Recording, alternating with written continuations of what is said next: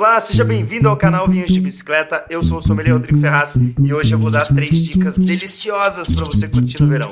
Confere aí.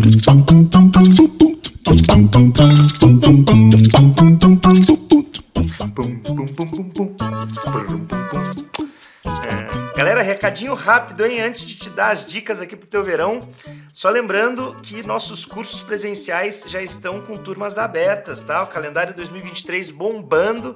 É só você ir lá no nosso site, na aba Cursos e Eventos, você vai ver toda a lista de cursos de 2023 disponíveis para você lá. Cursos online, turmas abertas também e os presenciais para você curtir aqui com a gente na sede Vinhos de Bicicleta. E os professores serão eu e Diegão, que está de férias.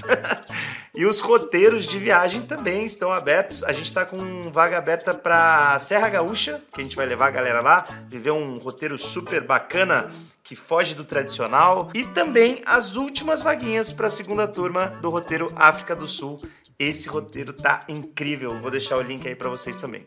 Mas vamos lá, sem mais delongas, para as nossas dicas de verão. Muita gente associa o vinho como uma bebida do inverno, né? Que é você precisa degustar em um clima mais frio, mas eu tendo a discordar disso daí, viu? Até porque eu acho o vinho uma bebida deliciosa que costuma não empapuçar a gente, né? Ainda mais se você escolher o vinho certo para o teu verão, colocar no balde de gelo como esse aqui que está do meu lado, poxa, fica um espetáculo para curtir num dia de mais calor mesmo, com uma comida mais leve, ou às vezes até não precisa nem de comida, né? Às vezes só a companhia já está valendo e um vinho levinho ali para acompanhar. Então agora eu preparei para você três dicas pessoais de vinhos que eu gosto bastante para degustar em dias mais quentes e provavelmente algumas dessas dicas aí vão ser novidades para quem está assistindo. Então vamos lá.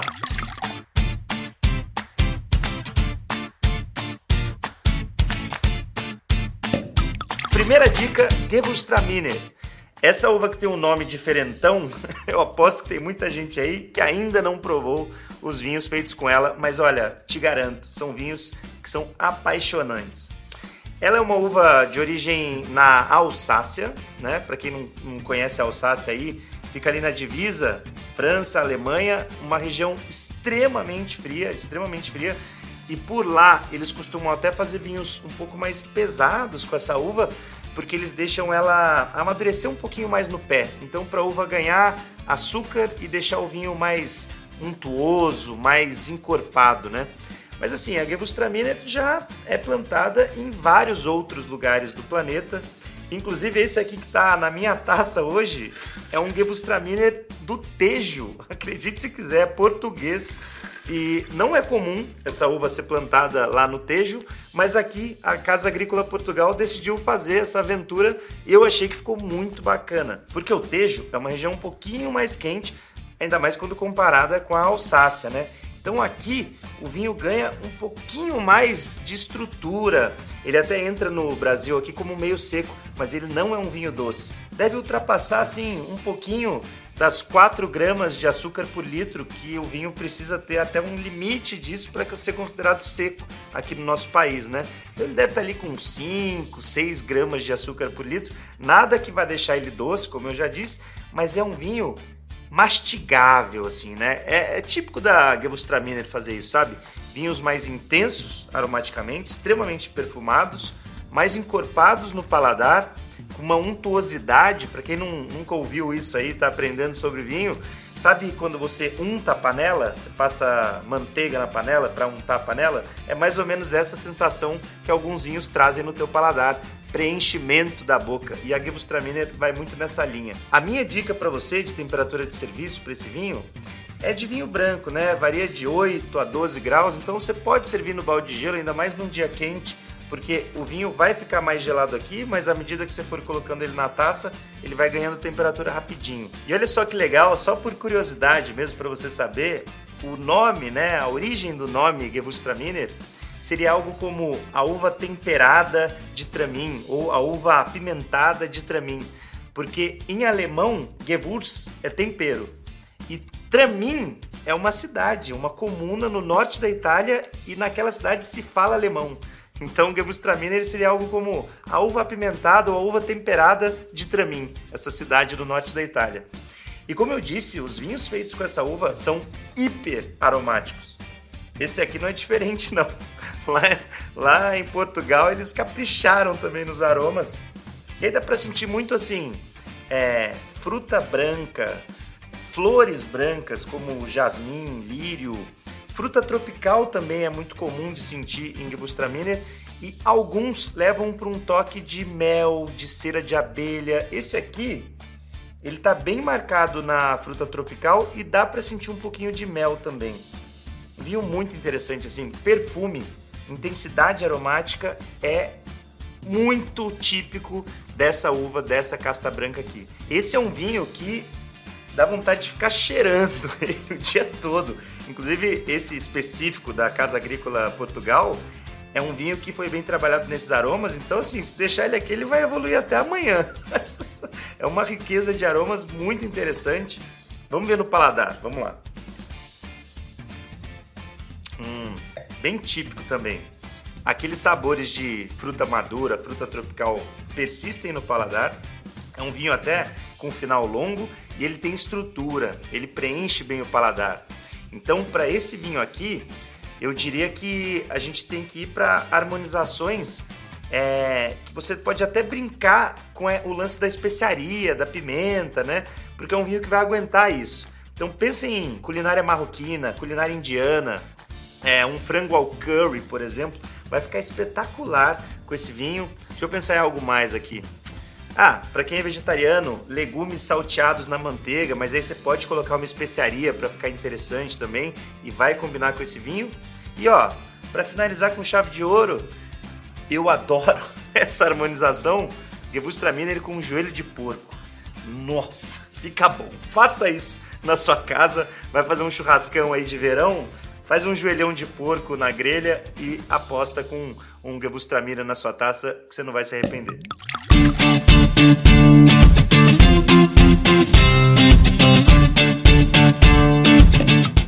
Agora minha segunda dica para você. Sangiovese, beleza, mas rosé, rosé de Sangiovese. A Sangiovese eu acho que muita gente aqui conhece, né? A gente já falou várias vezes sobre ela. É uma uva clássica italiana, lá da região da Toscana. Faz vinhos maravilhosos e famosos, né? Como Chianti, Brunello de Montaltino, Nobile de Montepulciano, assim, é uma uva muito versátil do ponto de vista gastronômico.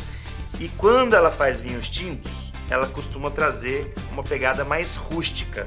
Então são vinhos que misturam fruta e toques rústicos, que vão lembrar fazenda, é, couro, às vezes um, um, toque de terra. Isso é típico, é clássico da Sangiovese. Mas quando ela é vinificada em rosé, aí muda completamente esse perfil. Não é tão fácil assim de encontrar, mas são vinhos maravilhosos. Porque o lance da Sangiovese é o seguinte, ela naturalmente tem um frescor lá nas alturas. Então, é uma uva que carrega muita acidez natural do fruto, e isso para rosé é espetacular. Só que aí tem um probleminha, né? Ela ganha tanino com facilidade também, né? Tanto que os tintos feitos com a Sangiovese são de são tânicos ali, né? São tem uma cor mais marcada ali pelas antocianinas e pelos taninos. Só que é o seguinte, quando você vinifica ela em rosé e você não quer essa cor, né? Aí você pode fazer filtração, você pode fazer uma maceração curta, né? Enquanto um vinho tinto vai ficar ali dias em contato com a casca, para o vinho rosé de Sangiovese, você vai fazer ali duas horinhas de maceração, já vai ser suficiente para o vinho ganhar um pouco de cor. Mas como o vinho fica interessante, cara. Rosé de Sangiovese é muito interessante. Como eu disse, né, um vinho que vai ter um frescor, uma acidez natural muito interessante e os aromas, eles vão deixar de ser é, rústicos, né, como no caso dos vinhos tintos, e isso vai dar lugar para aromas mais sutis e delicados de frutas silvestres. Então parece que você está cheirando ali um suco de morango, framboesa. Cara, é, é muito, muito, muito bom, sabe? São vinhos espetaculares para o verão. Então, assim, para você servir bem geladinho mesmo, usar balde de gelo. Temperatura de serviço vai ficar ali na casa dos 6 a 8 graus, então pode tirar e servir gelado. É um vinho para isso, né? É um vinho mais delicado para esse tipo de ocasião. E na harmonização, né, quando tiver, porque esse realmente não precisa de harmonização, mas para quando tiver, eu recomendo que seja algo bem delicado. Então, saladas, canapés, é, para quem curte comida japonesa fica muito bom. Então, poxa, imagina você tá à noite, numa noite de verão aí, calor e tal na tua cidade, aí você vai num restaurante japonês e toma junto um rosé de Sangiovese. Cara, fica espetáculo. Com sushi, sashimi, fica muito interessante. E para finalizar, aí você pode pensar também em frutos do mar, é, tábua de queijos, né? Poxa, um dia de verão aí, né? Aquele sol intenso, calorão, e você prepara uma tábua de queijos mais leves, putz, com rosé de Sangiovese fica muito bom. Tem uma recomendação para você no site da Vinhos de Bicicleta, que é o da Cristófoli, Brazuca, não é italiano não, brasileiro lá de Faria Lemos, lá do sul, e eles fizeram um baita trabalho. Abração aí para a família Cristófoli. É, o rosé de Sangiovese deles é um espetáculo, na minha opinião, um dos melhores rosés que a gente tem no Brasil hoje. E está disponível no site da Vinhos de Bicicleta com um desconto especial. Então aproveita aí, o link está no, no descritivo do vídeo também.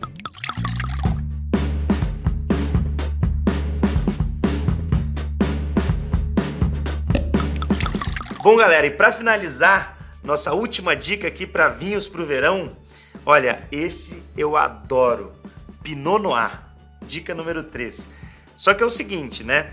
A gente, quando pensa em Pinot Noir, já pensa logo no Pinot Noir da origem dessa uva, que é o Pinot Noir da Borgonha, na França. Mas a dica de hoje para o teu verão não é o Pinot da Borgonha. a gente, o que eu tô querendo falar aqui, ressaltar para você, são alguns estilos de Pinot que estão sendo feitos aqui no Novo Mundo, né? principalmente ali Argentina e Chile, em regiões de clima mais quente. E aí o Pinot fica bem diferente do que a gente encontra lá na, lá na Borgonha, na França, tá? O Pinot Noir de clima quente, ele tende a apresentar aromas mais intensos e frutados, tá? Do que o Pinot Noir de clima frio que a gente está acostumado lá da França. Aqui no Novo Mundo, quando essa uva amadurece bem, além dela ganhar até açúcar no fruto, isso depois pode ser transformado em álcool no vinho. Eu já degustei Pinot Noir que é argentino de 14% de teor alcoólico, era um bichão ali, era um super vinho delicioso feito com essa casta.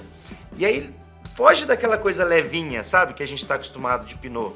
Então assim, intensidade aromática, fruta madura no, no nariz, né, como é, geleia de morango, é, amora, um, framboesa, só que agora sim uma framboesa um pouquinho mais madura mesmo, quase numa compota ali de framboesa, uma geleia.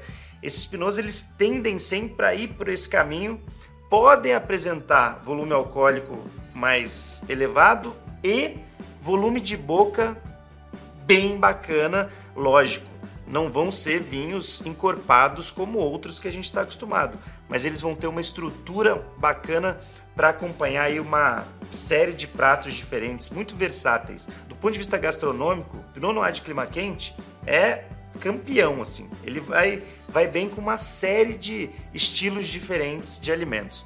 Tem alguns que eu tenho para indicar para você, que são o Carmine Granata Pinot Negro. Esse, inclusive, é o que eu já degustei com 14% de teor alcoólico. Agora ele tem chegado com menos que isso no Brasil, mas aquele lá ficou na minha memória e no meu coração quando eu degustei, acho que faz uns oito anos já, era uma safra mais antiga e ele tinha 14%, era um Pinot Noir intenso, que era delicioso, assim, não ficava naquele, naquele vinho levinho, aquele vinho passageiro, ligeiro no paladar, muito pelo contrário, era um vinho com, com peso de boca interessante.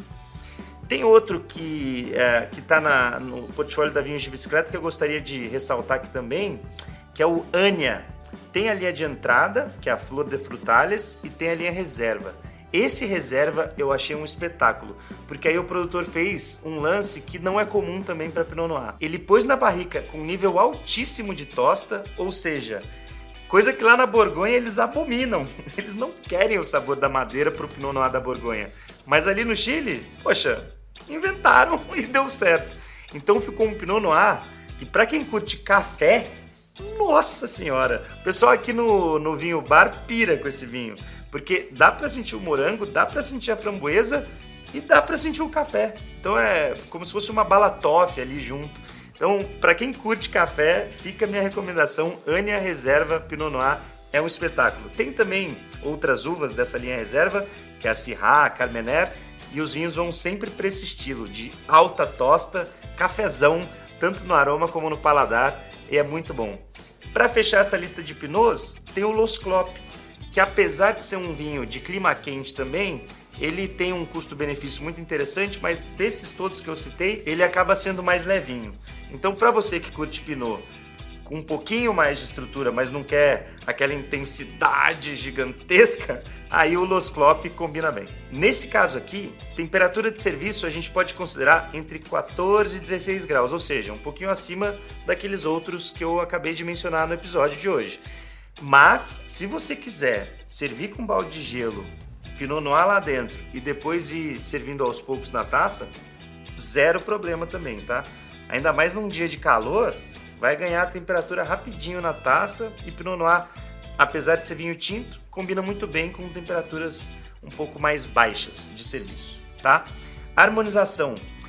Esses pinots que tem um pouquinho mais de estrutura, né, de clima quente, tal como Mendoza, Vale Central no Chile, eu iria para proteínas de média intensidade, como linguiça, linguiça suína com ervas, né? Eu acho que pode ficar bem legal. Tábua de embutidos, tábuas né, de queijos e embutidos variados, eu acho que fica muito bacana.